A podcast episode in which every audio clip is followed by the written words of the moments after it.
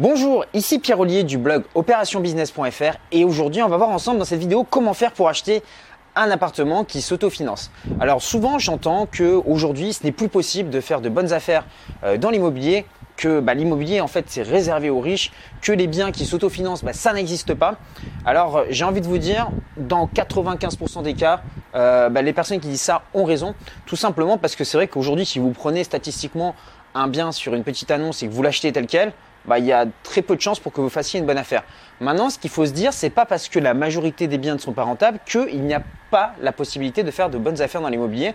Donc moi, j'estime aujourd'hui que le parc immobilier, il y a à peu près 5% de bonnes affaires et vous devez vous positionner sur ce type de bien-là pour justement bah, avoir des appartements qui s'autofinancent. Donc maintenant, ce que je vous propose, c'est qu'on voit en 10 étapes comment faire pour acheter un appartement qui s'autofinance. C'est parti. Donc la première étape, bah, c'est déjà de trouver une bonne affaire. Donc comment est-ce qu'on fait pour trouver une bonne affaire? Bah, C'est généralement en achetant des biens dans l'ancien dans lesquels vous allez pouvoir en fait apporter de la valeur. Donc c'est généralement des biens avec des travaux, mais c'est pas suffisant. Généralement quand vous trouvez un bien avec des travaux, bah, les vendeurs qu'est-ce qu'ils font? Bah, Ils se disent bah voilà, les agences se prennent une commission de 10% euh, sur le bien. Donc moi ce que je vais faire c'est que je vais aussi vendre au prix agence et puis bah, je vais aussi rajouter 10% sur le prix du bien pour me mettre une marge de sécurité au cas où l'acheteur négocie. Donc qu'est-ce qui se passe Bien souvent, les biens que vous voyez affichés ne sont pas le prix du bien que vous allez payer au final. Pourquoi? Parce que vous avez une marge de négociation.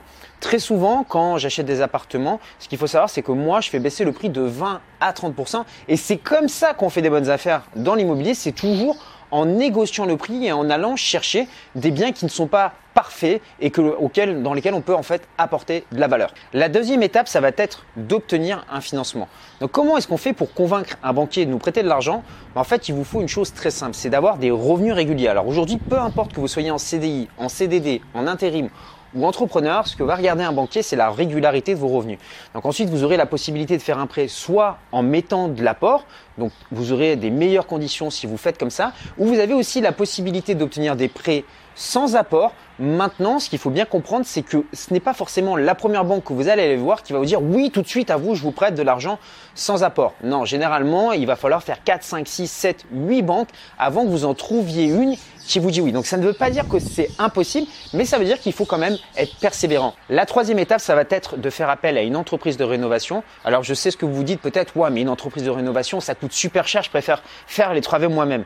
Alors quelque part, oui, vous avez raison, si vous faites les travaux vous-même, ça va vous coûter moins cher. Maintenant, je vous invite à vous poser cette question. Voilà, en combien de temps ça va vous prendre? Ce qu'il faut voir, c'est que quand on fait appel à une entreprise de rénovation, ben finalement, moi, les travaux, généralement, en moyenne, ils sont faits en deux mois. Maintenant, si je devais faire les travaux moi-même personnellement, ben ça me prendrait peut-être 8, 9, 10 mois. Et peut-être qu'avant d'acheter un autre bien immobilier, ben je pense que je laisserais passer 4-5 ans parce que ça m'aurait complètement épuisé. Donc c'est un calcul à faire. Et là, en fait, il n'y a que vous qui avez la réponse à cette question. Mais moi, vous savez la solution que je privilégie. La quatrième étape, ça va être de transformer votre appartement en appartement coup de cœur.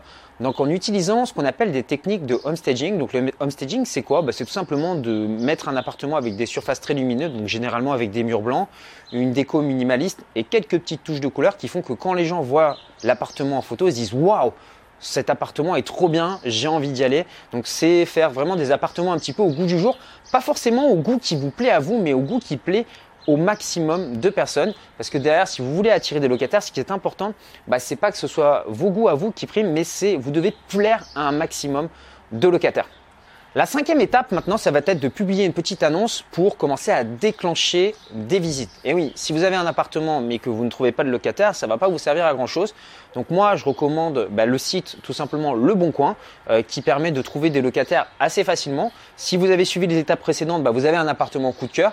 Donc pour ça, bah, en fait, une fois que vous avez décoré votre appartement avec goût, faites venir un photographe qui va vous prendre de très belles photos, puisqu'il faut bien comprendre qu'une personne qui regarde des centaines et des centaines d'annonces sur le bon coin, la seule façon qu'elle a pour vous, pour se décider pour venir visiter votre appartement, bah, c'est uniquement les photos. Donc mettez vraiment le paquet sur les photos, surtout que ça serait dommage en fait que bah, vous perdiez un locataire potentiel, tout simplement parce qu'il n'avait pas vu le potentiel de votre appartement. La sixième étape, ça va être d'attirer des bons locataires. Donc au moment où vous allez faire des visites, bah, la première chose à faire, bah, ça va être de discuter un petit peu avec les gens et de regarder déjà si vous avez un bon contact et des bons rapports humains avec votre locataire, c'est primordial.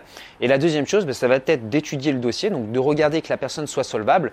Donc pour ça, il faut que la personne gagne deux fois et demi bah, le loyer que vous allez lui proposer ou alors quel est des garants qui gagne deux fois et demi le loyer. La septième étape, ça va être maintenant de déléguer la gestion de votre bien. Donc si vous louez votre bien à l'année, bah, à ce moment-là, de passer directement par une agence immobilière ou l'un de vos proches qui peut s'en occuper.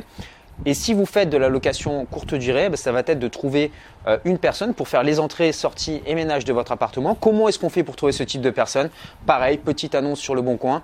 Ou alors, sur des groupes Facebook du style recherche job, vous allez poster une annonce, voilà, je cherche une personne pendant trois mois pour faire de la location courte durée et vous allez avoir des demandes. Vous recontactez ces personnes par téléphone, vous les rencontrez et si ces personnes sont sérieuses, bah, probablement vous allez travailler avec elles sur le long terme. La huitième étape maintenant, ça va être d'utiliser des stratégies pour réduire vos impôts. Donc moi, ce que je vous recommande, c'est le statut loueur meublé non professionnel et de faire gérer ça directement par un comptable parce que si aujourd'hui vous ne savez pas remplir ce type de déclaration, croyez-moi, votre comptable va vous faire gagner beaucoup d'argent grâce à ça. La neuvième étape, ça va être de devenir le patron de votre propre société immobilière. Donc ça uniquement quand vous aurez acheté peut-être 7, 8, 9, 10 biens et que vous aurez commencé à grandir.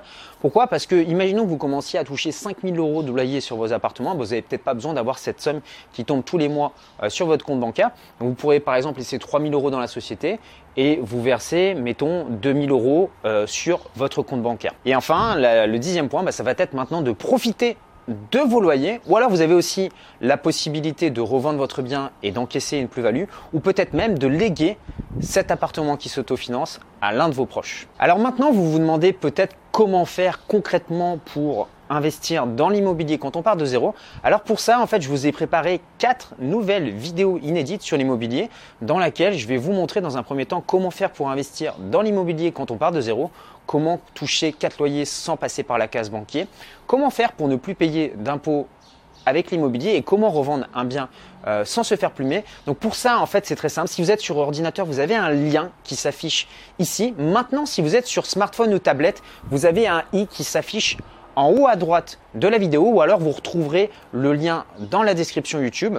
Donc derrière, en fait, il suffit d'en rentrer votre adresse email et vous aurez accès à une heure de formation offerte avec quatre vidéos au format HD qui vous montrent vraiment étape par étape comment faire pour investir dans l'immobilier quand on part de zéro. Moi, je vous retrouve tout de suite de l'autre côté et je vous envoie tous mes voeux de succès dans vos prochains investissements immobiliers. Salut